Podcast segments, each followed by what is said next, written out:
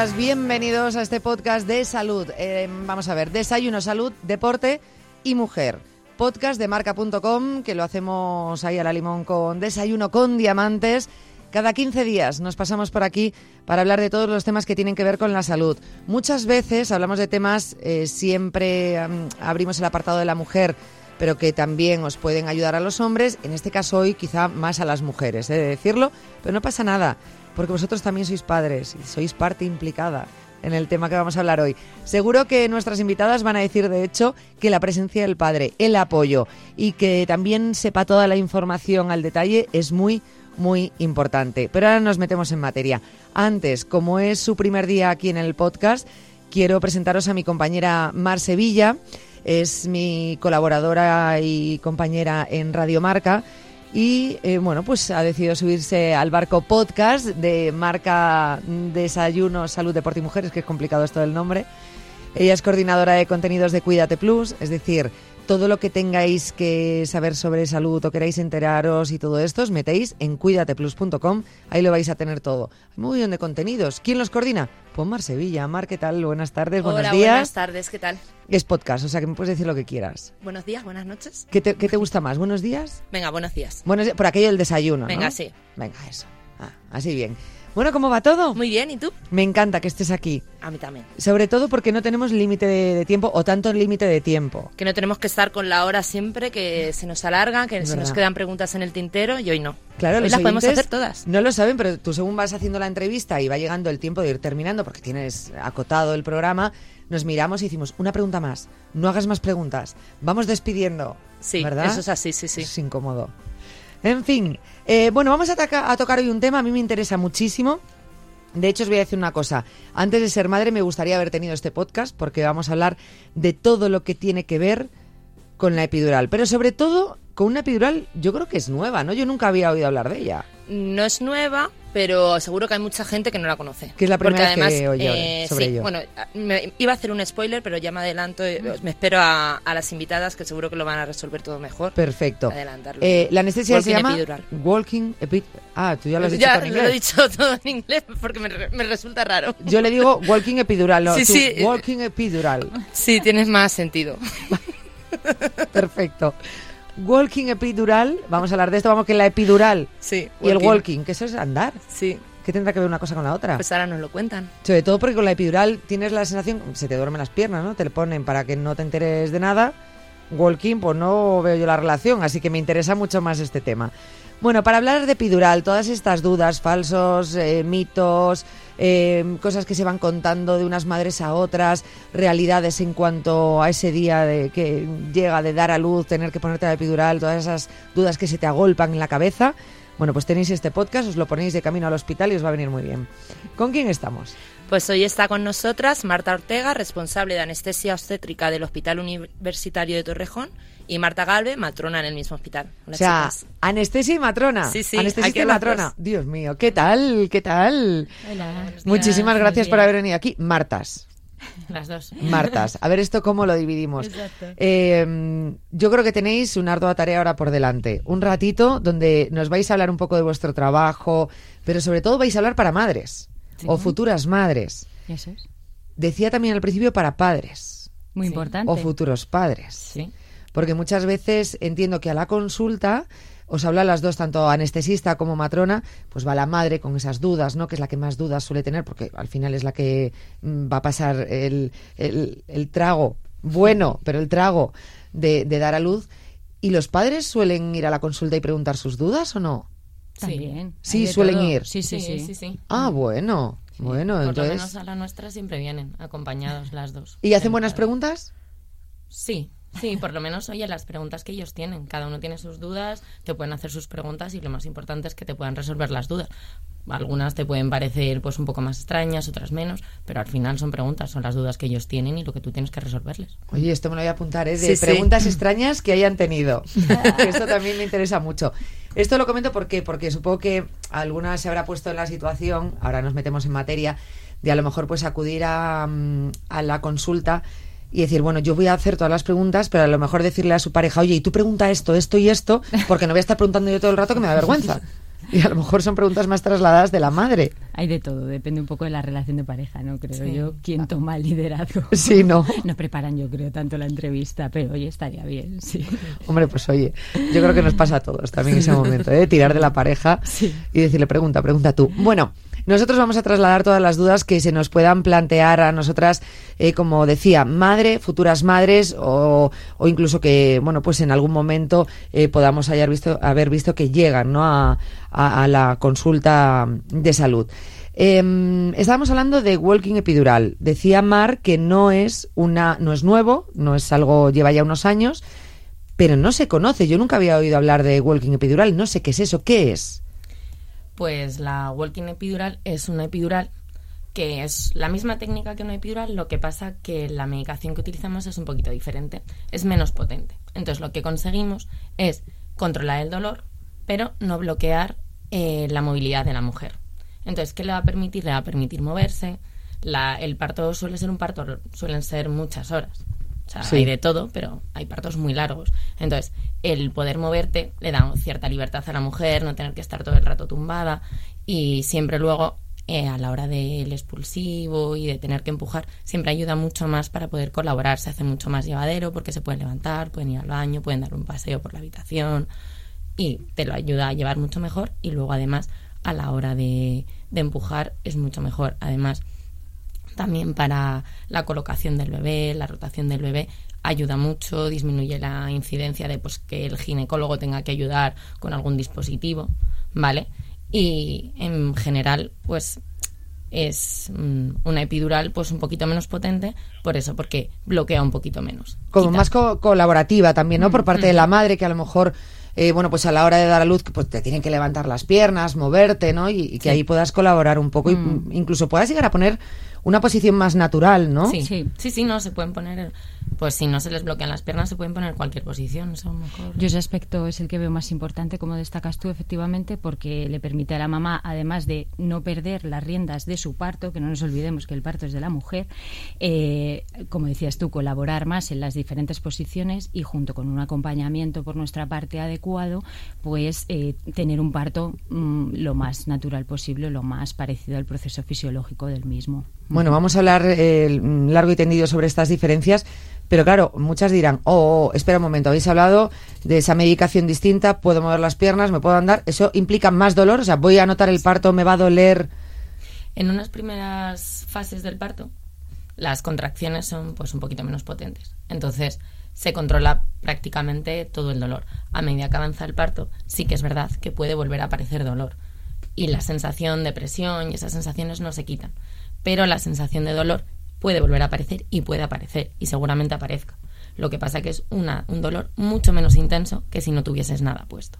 Sí que es verdad que hay mujeres que lo toleran mejor que otras, dependiendo también un poquito pues de las horas de parto, de si el parto tiene que estar medicalizado, dependiendo un poquito de pues cómo vaya evolucionando. Hay mujeres que lo toleran hasta el final y otras que no lo toleran hasta el final que tienes un dolor, que ya no lo puedes controlar, que estás molesta y tal, siempre se puede cambiar de una epidural a otra y podemos conseguir el control del dolor. Durante, o sea, en el O sea, una- mismo momento. Eso me parece muy interesante también, que una persona que haya optado por este tipo de epidural de repente no soporta el dolor puede decir, ponme la otra. Efectivamente. O sea, en el momento en el que ella vea que empieza a tener un dolor, que ya no la deja descansar, que no la deja estar a gusto, porque bueno, una pequeña molestia si es tolerable y puede descansar entre contracción y contracción se puede se puede sobrellevar, pero cuando la mujer ya ve que ya le empieza a molestar más que más de lo normal, que ya no lo puede tolerar bien, pues se puede cambiar a la otra epidural y ya está, es simplemente cambiar la medicación. Vale, o sea que esa parte está bien porque ahora mismo una madre puede decir, vale, eh, a mí me habéis explicado lo que es eh, walking epidural, decido ponérmela, pero a lo mejor en el último momento, yo que sé, te arrepientes por el miedo que a veces te paraliza y dices, no, no, es que no quiero sentir nada, no quiero notar mm, o lo que sea, o de repente dices, oye, pues mira, yo pensé que era menos doloroso y ya no lo estoy soportando, pues automáticamente puedes arrepentirte y decir, oye, no, ponme más y que, que eso se oye a muchas madres, ¿no? Sí, sí. Chútame o drogame, pero por favor quítame el dolor. Sí. Yo aquí lo que veo fundamental, eh, si me lo permitís, es eso, eh, llegar al momento del parto con una preparación adecuada, porque eso va a ayudar a todo esto llevarlo mejor, aunque hayamos decidido utilizar un, un método no farmacol farmacológico de alivio del dolor, en este caso con todas las ventajas que estamos hablando, pues siempre una preparación a otros niveles, eh, tanto emocional, psicológico, el disponer del acompañamiento adecuado por parte de nuestra pareja o quien hayamos elegido y tener un ambiente de intimidad nos va a ayudar mucho eh, como mujeres en ese momento del parto. Por eso sí que es fundamental destacar no dejar toda la responsabilidad al método que hayas elegido, sino tomar tú las riendas y decir eh, me preparo y estoy dispuesta a afrontar estos, estos mm, eh, vamos, lo que te supone Sí. un parto, ¿no? Lo- el, el desafío que, Que puede ya es llegar mucho. a Sí, ser. que es bastante. ¿Y este método lo pueden solicitar cualquier persona o está hay algunos criterios que digas, pues es- estas mujeres que cumplan determinados criterios no pueden optar a... Cualquier mujer que lo desee. Si lo desea, lo puede solicitar. Lo importante es desearlo, porque sí que es verdad que como no te quita del todo el dolor, tienen que ser conscientes de que, que parte del dolor la van a tener que gestionar, van a tener que llevarla, pues lo que decía ella, con la matrona, con tu, co- con tu acompañante. Entonces, sí que es verdad que ella lo tiene que desear. O sea, tiene que desear notar, tiene que desear eh, pues sentir el parto. Porque si desean eh, no sentir nada, no tener nada de dolor, no es el mejor método. Es mejor una epidural normal. Entonces, claro, depende un poquito de los deseos y de cómo se plantee cada persona el parto. Por eso es importante también disponer de esa información, Claro. una información completa, veraz, de los métodos que tienes a tu alcance para poder disponer de los diferentes recursos que tenemos hoy en día para controlar y, y pasar nuestro parto de la man- mejor manera posible. Pues entonces vamos a entender todos esos pasos que hay que hacer. Una mujer se queda embarazada, ¿en qué momento tiene que acudir y plantearse ya qué tipo de, de, de anestesia? Ese sería el primer momento, ¿no? El, eh, o sea, el primer paso. Venga, voy a la consulta, ¿cuándo sería? ¿En torno al octavo mes, séptimo mes o, o en cualquier momento? Nosotros no los vemos en consulta porque no, a una paciente de bajo riesgo que no tiene ningún antecedente no los vemos. Entonces yo creo que te lo Yo tampoco, mejor. yo ahí estoy con mi compañera que no habría, o sea, el momento no lo haría preparto porque claro, tú generas unas expectativas, eh, es, es inevitable, ¿no? Tener unas expectativas de tu parto, eh, por eso te decía, es fundamental prepararte a todos los niveles, pero es muy difícil eh, elegir un tipo de, de alivio del dolor cuando no sabes eh, ¿Cómo va a ser cómo tu va a ser parto? tu parto, porque Claro. es que eso no lo sabes. Que eso es- también te puede frustrar, a lo mejor claro. imaginártelo de una forma más idílica y que luego sea de o al otra manera. contrario Sí. pensar que va a ser un parto tedioso y que tengas la suerte de que sea eh, rápido y fácil entonces bueno mm, por eso siempre os digo que yo bajo mi punto de vista no vamos no elegiría no cerraría las opciones me buscaría toda la información eh, posible y esperaría estar en ese momento para individualizar mi decisión junto con mi pareja y las circunstancias, porque claro, tú puedes ser que hayas llevado un embarazo estupendo sin ningún factor de riesgo y que en ese momento aparezcan factores de riesgo que, claro, nos hagan tomar otras decisiones eh, más aconsejables. Vale, entonces, eh, eh, ¿cómo nos deberíamos preparar al principio? Lo que tú decías, la parte psicológica, el prepararnos, el, el que- vivirlo más tranquilo. Porque claro, em, parece mentira, pero es una de las primeras dudas que se le plantea a una madre cuando se está acercando. Se está acercando, te diría que a partir del cuarto, quinto mes ya empiezas a plantearte, ay Dios mío, la anestesia, es que la epidural, es que me da muchísimo miedo, es que con todo lo que se cuenta sobre la epidural. Entonces, en ese momento, Pues esos últimos meses, ¿cómo te puedes preparar tú? Últimos meses, yo diría desde el principio. O ¿no? desde el principio. Eso es, esto es como cuando tienes un examen, una cita importante. Yo no dejaría esa preparación. Quizás sea, es una cita a ciegas de las más importantes de Sí. tu vida, ¿no? Y ya te digo, a ciegas. Entonces, eh, si puedes, no, no se trata de controlar las variables que, que no sabes que van a aparecer, es imposible porque eso te va a agobiar, ¿no? Yo sí que eh, intentaría vivirlo de una manera, disfrutarlo más natural y prepararme de una manera física, psicológica, eh, leyendo, eh, sobre todo con una actividad y un ejercicio eh, adecuados, natación, yoga, si la mamá era aficionada a correr, no es el más adecuado, pero bueno, con algún tipo de ejercicio físico, preparación emocional, por eso os comentaba el tema del yoga, que sí que ayuda tanto a nivel físico como, como psicológico dieta, eh, lecturas, informa- informarme de las opciones que presentan los diversos centros y eso me va a ayudar un poquito a visualizar ¿no? el momento en el que al cual yo voy a llegar, ¿no? Por ejemplo, decir que tengo pensado parir en este hospital porque es de mi zona o en esta clínica porque es la que tengo.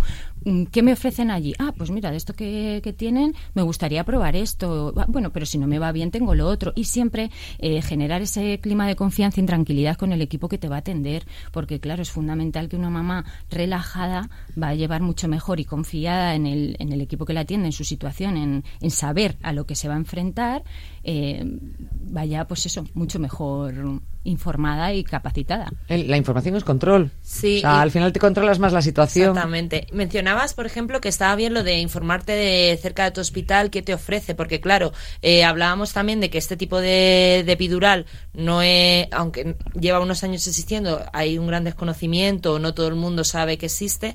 Eso es también porque no se dan todos los hospitales. O sea, de- eh, ¿qué criterios son necesarios para, para que se pueda administrar? No sé. Es una epidural en la cual no te van a quitar del todo el dolor. Entonces, el acompañamiento durante el parto es muy importante. Entonces, se tiene que dar en hospitales en las que haya matronas disponibles que te puedan acompañar. ¿Vale? Sí que es verdad que no puedes ponerlo en un hospital en la que tú vayas a poner la epidural y no vayas a volver a ver a la señora hasta que no tenga que empujar, porque esa señora va a necesitar que la acompañes, vas a ne- va a necesitar que la, que la guíes, que la ayudes, que la ayudes a llevar el dolor, que la ayudes a decir, mira, no te preocupes, esto, Esto es es normal, normal. esto va a pasar, esto que notas mm, eh, es normal o no es normal, vamos a avisar. Entonces, necesitas a alguien que esté contigo y que te vaya guiando. Entonces, no todos los hospitales pueden ofrecerlo, porque no todos los hospi- hospitales tienen el, el- los suficientes medios para poder ofertarla.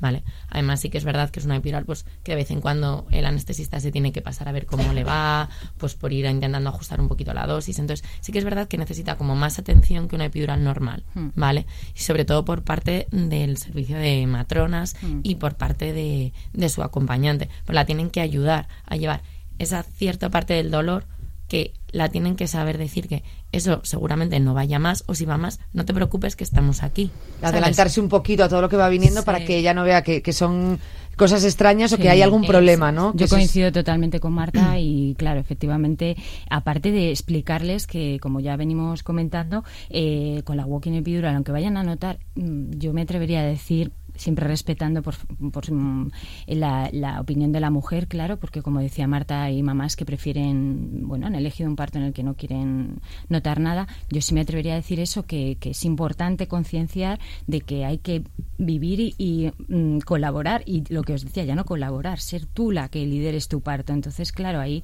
eh, esa sensación, eh, explicarles que, bueno, mm, es necesaria. Vaya, sin ese miedo al dolor y como hablamos, con un acompañamiento continuo y volviendo al tema, muchas veces hay que actualizar los protocolos en los centros en los que no mm, sea posible. eh, hoy por hoy esta técnica y capacitar a los profesionales para llevar a cabo estos cambios. Otra duda que me surge y que yo creo que, que no la hemos tocado y que también seguro que Yanela me dice que a ella se le ocurrió en su momento, ¿es segura esta epidural? ¿Es más segura que la tradicional? ¿Cómo está? Porque muchas veces me imagino que en el momento que llega, se va acercando el parto, dice la epidural es segura para mí, para mi bebé. eh, Sí, eso siempre te lo preguntas, ¿no? Primero porque ya miedos. empiezas, es que te puedes quedar paralítica. Esa frase, con la epidural, Sí. perdonadme, ¿cuántas veces ha oído? Es que me da miedo la epidural, fíjate, te quitará el dolor, pero es que te puedes quedar paralítica. Entiendo que puede entrañar los mismos problemas que una anestesia general, por ejemplo, y dices, bueno, eh, eh, ¿cuántos problemas? En cuanto a con la anestesia general, puedes no despertarte nunca. Estoy diciendo frases Hmm. que te planteas, Sí, sí. o sea, que son reales, que están en la calle. Sí, sí, sí, sí. A ver, la técnica anestésica es igual, la de la epidural que la de la walking. La única diferencia es la medicación que vamos a administrar. Las complicaciones que puedes tener con una epidural, pues son básicamente eh, complicaciones de la punción. Pues puedes hacer un hematoma, pueden hacer una infección. Para eso, pues nosotros siempre tenemos una analítica que confirmamos que el paciente es capaz de que su sangre coagule y que no se vaya a hacer ahí un hematoma y empiece a sangrar. Luego también confirma, hace- eh, esterilizamos la zona, la pintamos con betadina, hacemos todo bajo una técnica estéril. Entonces, bueno, intentamos minimizar todos esos dos riesgos que son como los dos riesgos eh, más, las complicaciones más graves que puede tener una madre. Luego, la complicación más habitual suele ser eh, una punción que nosotros llamamos húmeda. ¿Qué quiere decir? Pues que en vez de pin- pinchar en el espacio epidural, pues vamos a pinchar un poquito más hacia adentro y nos sale un poquito de líquido. ¿Qué pasa con eso? Que da dolor de cabeza. Entonces, esa complicación puede pasar tanto en una walking como en una epidural, porque es complicación de la punción y la punción es exactamente igual, ¿vale? Esa complicación que te va, a dar, te va a dar un dolor de cabeza más o menos durante una semana, que suele ser autolimitado y que, bueno, que tiene varias opciones de tratamiento en caso de que aparezca, ¿vale? Pero bueno, lo que son las complicaciones de la punción son similares. Luego, sí que es verdad que como es una técnica con la walking, ponemos menos medicación, una medicación menos potente, sí que es verdad que las complicaciones derivadas de la potencia del medicamento disminuyen. Pues cuando te ponen la epidural te puedes marear porque te puede bajar la tensión. Bueno, pues al un, un medicamento un poquito menos potente, pues esa, esa tensión es menos probable que baje. ¿Vale? Y luego las repercusiones que esa bajada de tensión puede tener en el feto, que eso sí que es verdad que puede tener una repercusión en el feto, es menos probable porque baja menos la tensión que con una epidural normal. Vale, o sea que en principio ninguna de las dos entraña ningún problema para el feto y luego para la madre, pero que bueno, obviamente pues lo que tú dices con la medicación, ¿no? Pues al final si es menos medicación o más suave, pues al final todo va, va a dañar menos, pero que no daña, o sea que no nos preocupemos, que no tengamos ese miedo que, que al feto no pasa la medicación. Efectivamente. lo que hacemos es pues hacer una punción en la espalda y localizamos un espacio que se llama el espacio epidural por donde pasan los nervios que salen de la columna y van hacia la tripa, hacia la tripa y hacia las piernas. Vale. Entonces, lo que hacemos ahí es poner anestésico local, como el anestésico local que te pone el dentista en el diente, pues nosotros lo ponemos en los nervios de la espalda. Vale. Entonces, no pasa en ningún momento a la sangre. Y la madre, con lo que está conectada con el bebé, es con la sangre. Entonces, los medicamentos que nosotros ponemos por la sangre sí que pueden pasar al bebé, pero los que nosotros ponemos tópicos en la espalda no pasan al bebé. ¿vale? Puede tener repercusiones en el bebé, lo que te digo, si a la mamá le baja mucho la tensión, pues hombre, al bebé también le baja la tensión y eso lo va a notar. La aplicación es exactamente igual en ambas, ¿no? En la misma zona, eh, la misma aguja, porque todo el mundo ha visto la aguja y debe ser como de aquí, que si lo pones en línea recta llega a Chinchón. O sea, porque es larga y grande. Vamos, el túnel de la M30. Sí, es muy grande, sí. ¿Por qué? ¿Por qué tenemos en la cabeza que es una es tan larga, tan grande, tan enorme. Grande, es grande. Pero no es una tuneladora, eso, por el amor de Dios. No, es, son, es, larga, son como 8 centímetros, pero de los 8 centímetros no se meten habitualmente. No suelen utilizar 3, 4 centímetros. Nada más y que no lo vas a notar, o sea que no es una cosa, por favor, tranquilidad. Además, nosotros ponemos para que esa punción, esa aguja que es un poquito más gorda de lo habitual, no duela, nosotros ponemos anestesia local en la claro, lo que decías. Entonces, primero, siempre te explican, vas a notar una, un pinchacito, pues ese pinchacito es la anestesia local para la piel. Luego ponemos otro pinchacito un poquito más profundo, que es la anestesia local para los músculos. Ah, y luego ya ponemos la epidural. Lo que vas a notar cuando te están poniendo la epidural es como una presión en la espalda, no duele. No. No duele, de verdad. O sea, la epidural no duele, que es un miedo que tenemos las mamás, de verdad. No Una falsa creencia también, ¿no? Que hay muchos mitos en torno a todo esto. Por eso, porque te imaginas la tuneladora que te está entrando ahí en la espalda. Y dices, me están haciendo un ombligo por detrás. O sea, no, chica, no, no pasa nada. Una vez se pone la anestesia, ¿cuándo empieza a hacer efecto? ¿Qué, ¿Cuáles son los primeros síntomas que va a notar eh, la paciente y cómo se la acompaña hasta el momento ya de dar a luz, no? Vale. Eh, ¿Cuánto tiempo tarda en hacer efecto? Depende porque ahí ya tenemos otra técnica diferente. Eh, podemos hacer solo una epidural o podemos hacer una técnica combinada. En la técnica combinada cogemos una agujita súper, súper, súper fina y pinchamos a través de la aguja de la epidural y llegamos un poquito más dentro.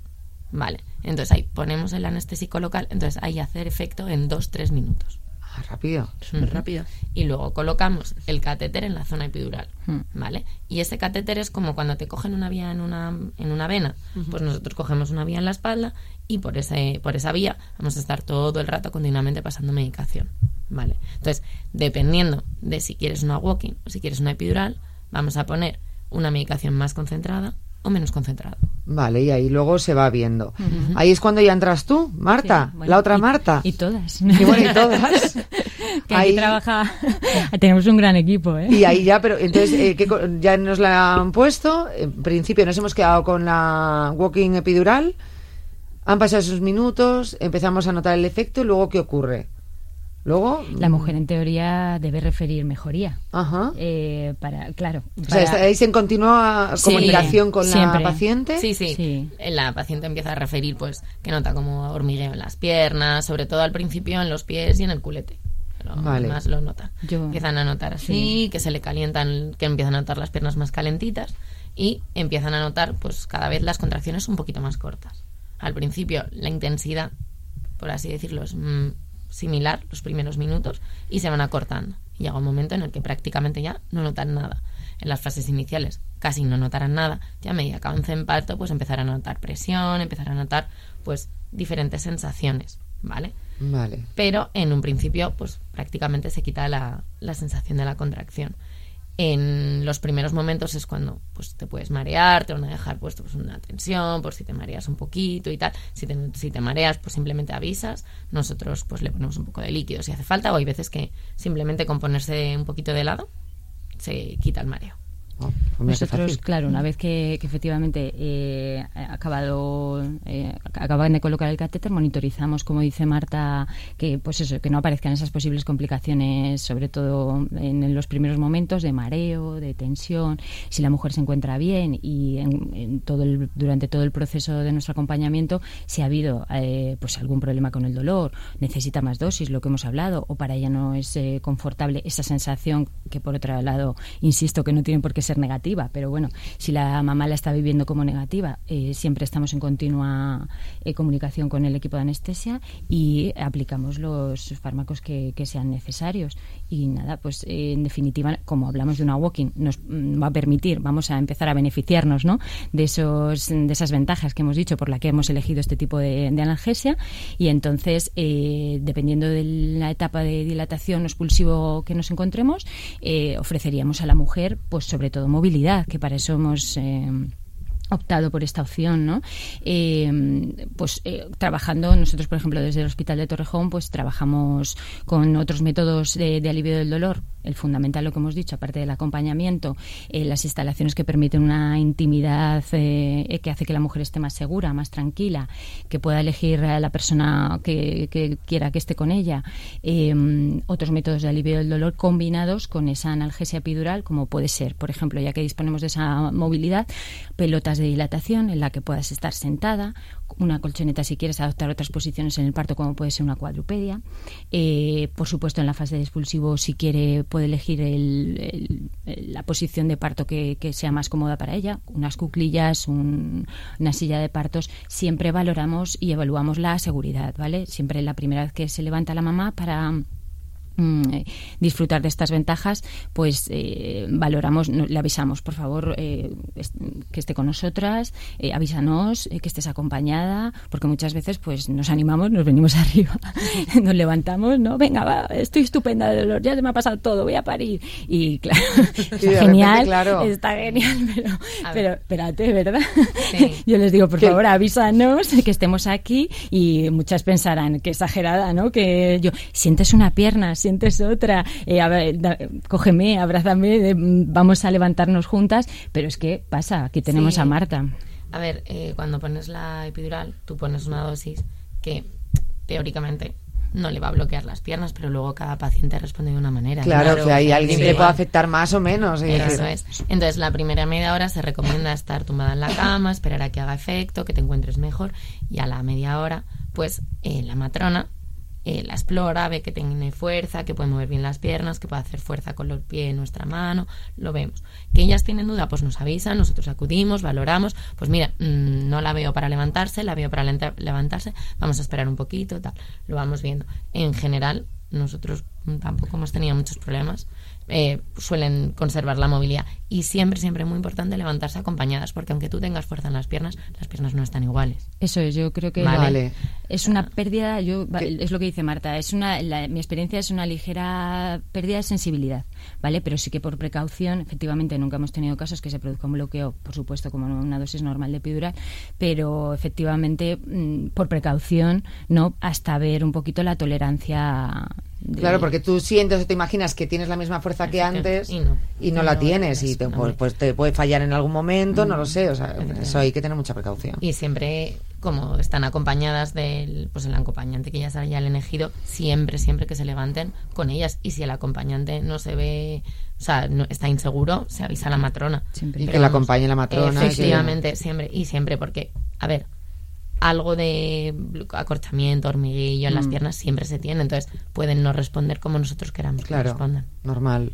Y hay muchas mujeres que optan por este tipo de, de epidural, porque además vosotras también tendréis bastante experiencia, corregidme si me equivoco, pero creo que sois el quinto hospital con más partos de la Comunidad de Madrid, eh, que también me imagino que se deberá también pues a estas opciones que ofrecéis muchas más alternativas Sí. que a lo mejor en otros Tremendo, ¿eh? hospitales. Que El no, quinto de la Comunidad de tontería, Madrid. esa. Mm. Eh, son muy cono- la gente opta por esta por esta opción o es más de epidural tradicional Depende un poquillo, yo creo. Depende también. Nosotros, por ejemplo, por ejemplo, en el hospital hacemos eh, unas visitas que llamamos preparto, que mm, en el que explicamos nuestra manera de trabajar eh, dentro del equipo multidisciplinar. O sea, explicamos desde que el circuito de que tú entras, vienes con tus contracciones, ¿no? Que es la manera, o ha roto la bolsa, la manera de llegar al hospital cuando se ha iniciado el trabajo de parto, están vías de iniciarse. Eh, explicamos todo el circuito y explicamos también, pues eso, eh, las alternativas. Entonces, sí que dentro de ahí eh, ya conocen que, que tienen esta posibilidad. Vale. Eh, me he eliminado aquí en todo esto que estáis contando una de las preguntas porque, eh, claro, yo no sabía lo que era la walking epidural y entonces era, ¿vale? Para parto con cesárea es solamente vaginal. Obviamente, solo vaginal. Vamos a dejarlo ahí porque imagínate, o sea, qué horror. Eh, para otro tipo de operaciones entiendo que tampoco se puede, es decir, la epidural se pone para otras lesiones. Entiendo que en este caso solamente es para madres, no, No. para partos. No, no, no, Ah, también para otras. Sí, sí, se puede utilizar para, para el intraoperatorio, no. O sea, para cuando Ajá. te están operando, no. No, eso no, obviamente. Pero para cirugías en la que el posoperatorio es doloroso, Ajá. se puede utilizar. Y además, la ventaja que tiene es que al poder movilizarse el paciente, no tiene que estar sentado en la cama, tumbado y tal, puede moverse. Entonces, la rehabilitación y la recuperación va a ser mejor, va a ser más rápida. Entonces, sí, se utiliza para otro tipo de, de cirugías. De hecho, ahora quería hablar de la recuperación, pero antes, otra de las cosas que nos preguntamos, bueno, sí, pregunta sí, Mari, yo, luego- un- una que se me acaba de ocurrir que nos la hemos saltado. ¿Hasta qué momento de dilatación se puede poner la epidural? Que yo creo que esa también Vale. es frecuente. He dilatado 8 centímetros, Importante. ¿la puedo poner? ¿No me la sí. puedo poner? Eh, Importante. ¿Qué momento? Y de aquí salen falsos mitos también. ¿no? Sí, sí, por eso que A también ver, eso- ¿cuál? Sí, sí. Se puede pinchar en cualquier momento del parto, cuando la madre tenga dolor. O sea, no hay que esperar ni a tener 3 centímetros, ni a tener uno, ni nada. Pero la convencional sí. No. Ni- ninguna de las dos. Ninguna de los dos. Tú cuando tengas dolor te puedes poner la epidural. Pero ahí venía la pregunta que yo quería hacer, que va un poco en consonancia con lo que dice Y- Mar. Siempre se ha dicho, a ti te pone la epidural, como se te pase el efecto, te aca- se acabó, te comes el parto aunque no quieras sentirlo. No, porque lo que explicaba antes, se pone como una vía y esa vía se conecta a una medicación que está pasando de forma continua. Tu parto puede durar cuatro horas o puede durar 24 y vas a tener medicación las cuatro o las 24. La epidural, o sea, te va a valer para todo. Sí. Tanto una como la otra. Sí, sí, sí, porque son unas bolsitas que se conectan. Entonces, esa bolsita, pues si se acaba, se pone otra. Vale, o sea que cuando alguien te cuenta, nada, pues hija, yo el parto fatal porque lo, lo tuve que vivir entero porque me pusieron la epidural, se me pasó el efecto y como ya no me pudieron poner más, pues ala. Yo A ver, que- se Ah, puede... Tiene que haber otros motivos. O sea, pasar el efecto no es que se pase, sino que pues cuando tú tienes un catéter, o sea, nosotros ponemos una vía, está en la espalda, no es como en la mano que tú la puedes tener como más cuidado y al final a veces también se te van las vías de la mano. Pues la vía de la espalda también se puede ir. Ajá. Hay que tener un poco cuidado, intentar no arrastrar mucho la espalda, porque si se despega lo que nosotros ponemos detrás y se sale el catéter, que Ya, es tal, deja de hacer efecto. Entonces, no es que se haya pasado el efecto, sino que se ha movilizado y ya no está en el sitio en el que tiene que estar. Entonces, habría que volver a colocarle Se puede volver a poner. O a lo mejor muchas veces lo que se que lo que quieres hacer tu portavoz de la gente es, es que sí que las mamás mm, refieren que en algunas zonas notan un poquito más de sensibilidad, ¿no? Eh, puede ser que los típicos Sí, que sí. hablamos de Sí, sí, pues sí, eso sí. que la que pero ya no por la dosis, sino No, no, no. Hay ciertas cosas, ciertas sensaciones que no se pueden quitar con la epidural. O sea, Vale. las sensaciones de presión, esas sensaciones son muy difíciles de quitar. Es más fácil quitar el dolor de la contracción que, por ejemplo, la sensación de presión de cuando el niño empieza ya a meterse en el canal de parto. Sí, o, o- eso que hay veces que dicen, bueno, tengo más, dor- no dormido, Sí. sino este lado un poquito más analgesiado que el otro. Bueno, esas, mm, yo creo que se refiere Sí. a eso. Vale. Son bueno, am- a- a- a- ambas cosas, porque cosas, ya cuando sí. te vienen Mm. las preguntas, o sea, ya de verdad que se ha dicho eso de no, la epidural te la ponen una vez, te la pinchan y si no, se acabó. No, No, no, no. No existe. Claro, yo pensaba, vale, yo estoy siete horas de parto. No, no nace el niño, me tienen que hacer una cesárea y ¿qué pasa? ¿Que me lo como sin...? Pues no, obviamente la anestesia tendrá que poder ponértela Sí, no, igual. tú tienes una vía que además se coloca aquí en el hombro por la que te está pasando continuamente medicación y en caso de pues tener que ir a una cesárea Claro. O eh, algún problema de última hora que, tener bueno, que ir pues a una presenta, cesárea ¿no? que tienes que poner más medicación porque para una cesárea obviamente con la boquina epidural no nos sirve No, imposible. No, ya me ha quedado claro. Sí, no. no. lo he preguntado al principio porque dije voy a quedar muy mal aquí, claro. no pero entonces podemos nosotros cuando una, una paciente tiene un, una epidural y tiene que nos quiera cesárea corriendo pues porque haya sucedido cualquier complicación nosotros tenemos esa vía de acceso para poderle poner medicación y poderle hacer la, la cesárea con la epidural Ajá. sin necesidad de, de tener que dormirla Y de todas maneras, permitirme que vuelva a ser pesada con esto, pero creo que para eso está, para estas situaciones, es lo que veníamos hablando desde el principio, para eso está tu preparación. Claro. Para decir, tengo que mantener la calma eh, con la, en qué situación esté ahora, ¿vale? Porque puede que eh, elija una epidural que me va muy bien o que no, o siempre vamos a tener una opción analgésica y no vamos a pasar dolor y va- el equipo va a cuidar de que estemos lo más confortables posible. Pero efectivamente no todo es, es analgesia, hay que, pues eso, prepararnos mm, en todos los sentidos. Em, vamos enlazando con preguntas también que pueden hacer las madres, ¿no? Tema de tatuajes. Ah, sí. Tatuajes es importante. tema muy recurrente, los tatuajes. ¿Tienes tatuaje? No te puedes poner la epidural. No se puede pinchar la epidural eh, donde está la tinta. ¿Por qué? Pues porque cuando tú pinchas, esa tinta puede pasar al- a los nervios y eso es muy irritante para los nervios. Entonces no podemos pinchar a través de la tinta. Pero bueno, yo solo me ha pasado una vez de encontrarme un tatuaje todo, todo, todo pintado, sin un huequito. Suele haber huecos por donde puedes pinchar. O sea, que lo puedes tener a un dos milímetros de la zona de pinchar y entonces ya te lo puedes poner. No, puedes tener el tatuaje, lo que pasa es que los tatuajes no están todo Todos cubiertos, completos, claro. entonces, pues, A lo mejor es una silueta. algo Por eso que, a te dos puedes milímetros donde pintar. pinchas puedes tener el tatuaje y no te va a pasar nada. Mm, mm. Pero muchas veces dices, yo tengo Pero el tatuaje en el pie. No, no, perdona. Y he oído la conversación. Uy, pues pregúntale al médico, porque yo no sé si ahí te lo vas a poder poner. Pero vamos a ver, en serio, te lo juro. Bueno, concretamente yo llegué a preguntarle al médico, es que tengo un tatuaje ya, pero es que lo tienes en el brazo y yo ya. Y me han dicho que le pregunte.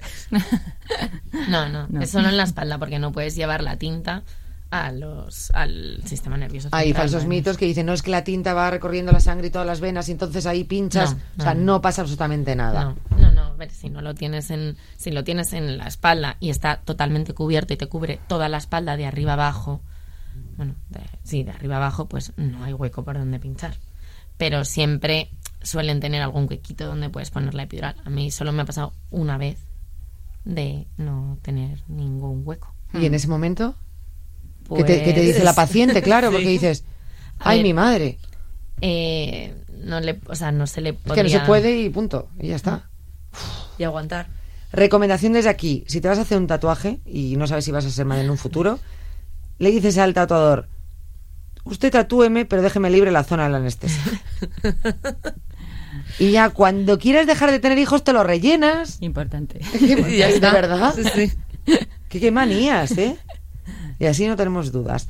Eh, ¿Qué más? Falsos mitos. Hay muchísimos, Falsos ¿eh? mitos, podemos empezar aquí y Hay- no parar, habrá ¿verdad? muchísimos. Habrán llegado con preguntas muy generales, ¿no? Incluso cuando ya te han puesto la epidural, tú, incluso como matrona, también te habrán hecho mil preguntas a, a medida que está eh, el proceso, ¿no? De, y ahora va a pasar esto, y ahora. Y tú, eh, pero Sí. vamos a ver que esto no es. Sí, sí, incluso te diría que hay diferencias, eh, mm, yo diría culturales, esto ya es un estudio mío personal, ¿no? Que depende, cada mamá de, pues llevamos encima un, un aprendizaje, ¿no? Pues tiene sus cosas con la epidural, ¿no? y por supuesto lo que hablamos, esa comunicación entre mujeres, entre madres, que claro, nos hace muchas dañina. veces, bueno, a veces es positiva, vamos a decir, pero en otros casos, si son falsas eh, o no, pues no suele ser de mucha ayuda. Por ejemplo, pues eso, mm, eh, si llego muy avanzada no me la ponen, o si estoy de 8 centímetros no puedo tener, o mm, bueno, esa yo creo que es la más común, ¿eh? la, la que más nos La de los llega. centímetros. Sí, la de los centímetros yo creo que es la que más nos llega a través de,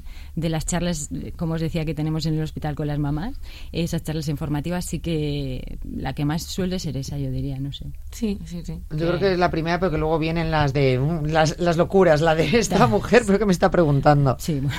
Respecto a curiosas, ¿alguna sí que os haya llamado especialmente la atención? o ¿Os, acordáis de alguna? ¿De falsos mitos? Sí. Sí. A mí me han preguntado que si la epidural agria la leche. ¿Eh? Ah, la leche del... La materna. materna. Perdona, es que es verdad, era otra de las preguntas que quería hacer porque dicen que eh, con la epidural ya no puedo dar el pecho y yo quiero amamantar a mi hijo.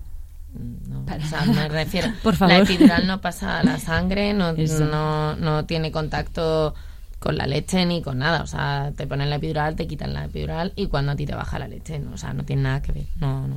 Sí, eso que quede bien claro, por favor. Que No agria la que leche, ninguna no mamá, influye. que ninguna mamá se le ocurra privar a su bebé. Si ha decidido Sí. que sí, perfecta, que, que se ha decidido ir adelante por este motivo, para nada. No, no, pues esas dudas también se encuentran muchísimo, ¿eh? Lo de, ya, pero es que yo quería dar el pecho a mi hijo y es que no puedo tomar, o sea, no me pueden poner la epidural y dices, chico, no, no, no hay una relación directa, ¿no?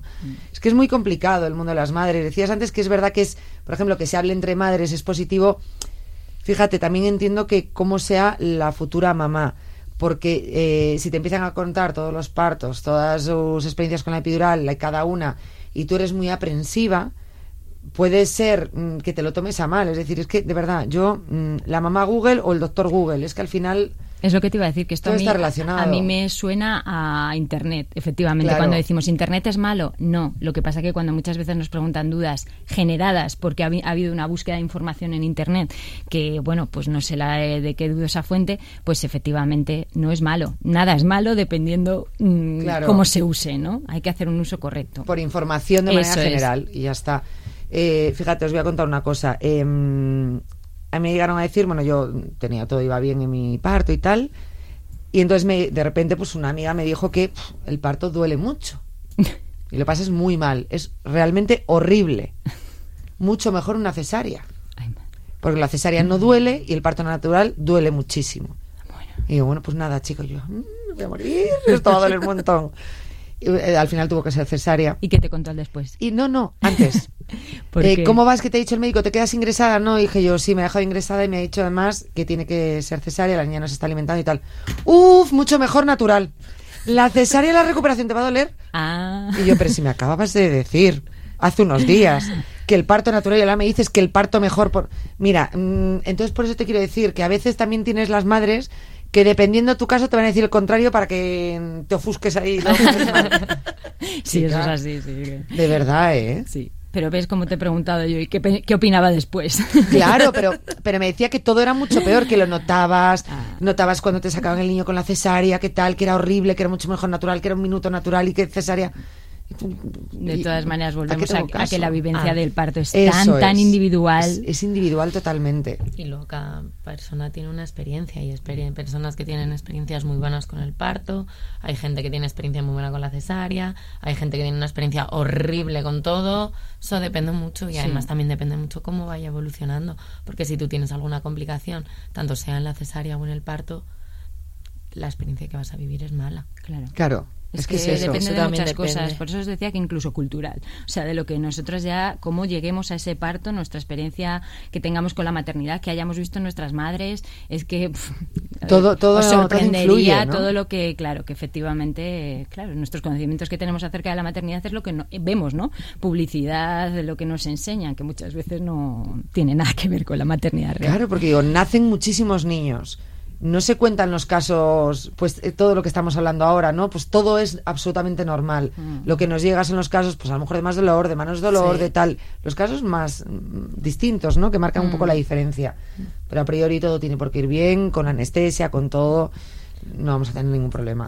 A ver, me refiero, un parto es un parto y tiene sus Hombre, claro, sus riesgos, obviamente. sus riesgos y hay que hacerlo todo con cierta seguridad. No se puede hacer todo a lo loco, todo tiene que ser como pues igual que si te ponen la epidural te tienes que poner la tensión, si eh, pues las cosas van más despacio, pues a lo mejor te tienen que ayudar un poquito con oxitocina, dependiendo. Entonces, todo hay que hacerlo con cierta seguridad, intentarlo hacer lo más fisiológico posible, pero con seguridad, Mm. porque en el parto pueden pasar cosas y a veces pasan cosas. Entonces, lo que vamos a hacer es intentar evitar que pasen y para que eviten, para que eso no pase, tenemos que ir por delante y tenemos que ir con seguridad y previniendo y viendo los pasos por delante. Por eso lo que decía Marta es muy importante en confiar en el equipo Mm. con el que tú quieres parir. ¿Por qué? Porque esas personas son las que están eh, especializadas y las que te van a ir diciendo vamos a hacer esto porque a lo mejor mm, no te van a decir a lo mejor que puede pasar, pero vamos a hacer esto porque en ese momento es lo mejor y es lo que va a minimizar los riesgos para que todo vaya bien.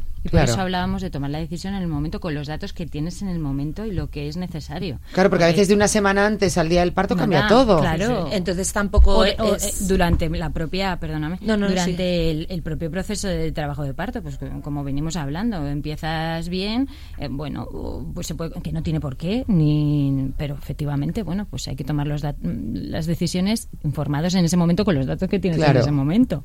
Justo, por, por- pues eso, cambios que pueda haber naturales o incluso por la propia decisión de la paciente. Es decir, pues ahora de repente, pues no cambias de así, pues muy Sí, bien. cambias de idea, ¿no? O sea, que tampoco una persona que a lo mejor no había optado por un tipo de epidural, en el momento puede cambiar. ¿No? ¿Tiene que avisar con tiempo al hospital de gestación? No, no, No. es necesario. No. No, no. Hay mujeres que hacen planes de parto, que se llaman, que escriben pues los deseos o cómo quieren ellas que les lleven el parto. Entonces, a mí personalmente me parece un buen trabajo porque te estás planteando qué es el parto, qué De va a manera consistir, consciente, ¿no? eso es, en qué va a consistir y las posibilidades que tú tienes. Pero para mí es muy importante que el plan de parto, lo que ha dicho Marta, que no sea cerrado, que estés Claro. abierta a posibilidades, en plan de, bueno, pues yo de entrada quiero un parto eh, sin epidural. Vale, bueno, no pasa nada si durante el parto estás con dolor y decides ponértela, o lo contrario, yo quiero un parto con epidural y llegas y dices, joder, pues estoy bien, quiero seguir para adelante, no pasa nada.